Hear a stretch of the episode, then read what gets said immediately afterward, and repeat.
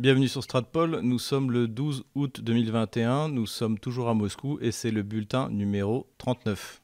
Avant de regarder cette vidéo, mettez un pouce bleu, Abonnez-vous à notre chaîne et n'hésitez pas à faire un don. Les coordonnées de nos comptes PayPal, Patreon, Tipeee sont en description de cette vidéo. Je réponds à la question d'Emmanuel, un de nos Patreons, qui m'interroge au sujet de la vente de drones turcs à la Pologne. Donc cette vente a eu lieu en mai 2021, ça date déjà un petit peu. Et donc la question se pose de savoir si l'achat de ces 24 drones remet en, en cause en quelque sorte un équilibre stratégique euh, entre la Pologne et la Russie. Je tiens à préciser tout de suite que non, absolument pas. Il est normal que la Pologne achète des drones, la France a acheté des drones américains, tente de produire euh, les siens propres au niveau européen. La Russie également s'équipe de drones. C'est un armement qu'il faut savoir maîtriser, mais entre des puissances du niveau de la Pologne euh, et du niveau de la Russie, c'est pas quelque chose qui va changer, euh, qui va changer la donne fondamentalement.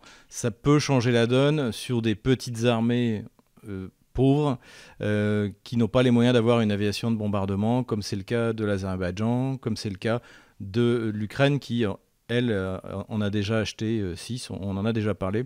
Je, revois nos, je renvoie nos lecteurs, je renvoie mes lecteurs à la vidéo que nous avions fait sur l'utilisation de ces drones. Nous en avions parlé il y a quelques mois sur la possibilité que Joe Biden nomme un diplomate spécial, Amos Hochstein, pour être son représentant anti-Nord Stream 2. Cette nomination s'est fait attendre et finalement n'a pas eu lieu.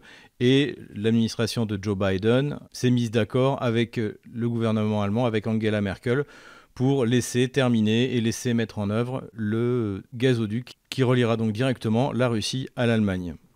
D'après Axios, donc, qui est un média anglo-saxon, cette décision serait prise et en fait, Amos Hochstein sera chargé de faire en sorte que l'accord qui est passé entre Joe Biden et Angela Merkel soit appliqué le cas échéant. Donc comme on l'a dit, c'est un accord assez, fumeux, assez brumeux, euh, puisque l'Allemagne s'est engagée à demander à l'Union européenne de mettre des sanctions contre la Russie au cas où elle voudrait utiliser le gaz russe comme une arme géopolitique. Donc c'est tellement flou que c'est assez étonnant.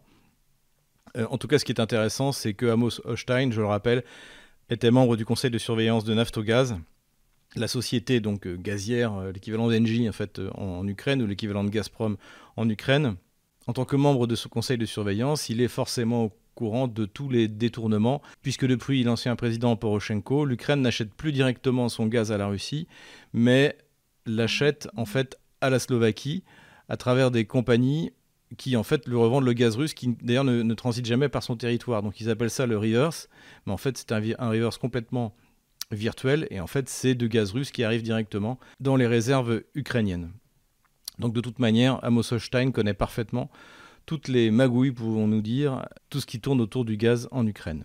Il ne faut pas voir dans la nomination d'Amos Hochstein une volonté de Joe Biden de changer d'avis, mais simplement, il doit donner le change à une partie de son électorat et également à une partie des élites qui l'entourent qui ne comprennent pas qu'il ne soit pas le vengeur anti-Poutine tant attendu après euh, la défaite euh, soi-disant de Donald Trump. De la même manière, Joe Biden, nous l'avons dit, a rencontré l'opposante biélorusse Tikhanovskaya et rencontrera vraisemblablement à la fin du mois d'août le président ukrainien Zelensky. Il s'agit de donner le change, mais sur la question de fond, c'est-à-dire sur la mise en œuvre du gazoduc Nord Stream 2, l'administration américaine a pris sa décision. Sergei Lavrov, le ministre des Affaires étrangères russe, a commencé ses consultations avec son homologue japonais, Toshimitsu Motegi, dans le cadre de la proposition de Vladimir Poutine de parvenir à un accord, à un traité de paix, car je rappelle depuis 1945 qu'il n'y a pas de traité de paix entre la Russie et le Japon, et pour l'exploitation commune, le développement commun économique autour des îles Kuriles et pourquoi pas proposer au Japon de participer au projet euh, de Vladimir Poutine de développement à l'extrême-orient russe. Nous reviendrons dans dix jours lors de notre deuxième partie sur la relation nippo-russe, sur la deuxième période qui concernera donc du traité de Portsmouth en 1905 jusqu'à nos jours. Donc euh, n'oubliez pas de vous abonner pour ne, pour ne rien manquer. La Russie continue à battre des records de production de céréales à tel point où aujourd'hui, sans l'Ukraine, sans le Kazakhstan, sans la Biélorussie, elle produit plus de céréales que toute l'URSS à l'époque. C'est donc une augmentation sensible de la productivité des terres russes et qui va dans le sens d'un renforcement de la place de la Russie sur le marché mondial des céréales. À côté de ça, Vladimir Poutine a pris la décision de lutter contre l'augmentation des produits agricoles. D'une part, nous l'avions dit, en mettant en place une taxe à l'exportation et d'autre part en baissant les taxes à l'importation pour augmenter le volume de produits agricoles disponibles et ainsi obtenir une baisse des prix en, jouant sur les règles du marché. C'est malheureusement la décision inverse qui a été prise en Ukraine, c'est-à-dire que l'Ukraine bat également des records d'exportation, mais malheureusement c'est au détriment de la population qui, elle, n'a plus de quoi se nourrir puisque tout est vendu à l'exportation, exactement comme Staline a fait au moment de l'Holodomor, c'est-à-dire que tout ce qui était produit, notamment en Ukraine, était vendu pour pouvoir acheter euh, des équipements industriels. Et eh bien là, on est à peu près dans la même situation, sauf que ce n'est pas pour acheter des équipements industriels, mais pour satisfaire les oligarques étrangers ukrainiens qui contrôlent le pays. Je vous renvoie à cet article qui été publié dans Donbass Insider, où il est justement question de la malnutrition infantile en Ukraine à cause du fait que la priorité est donnée à l'exportation des produits agricoles.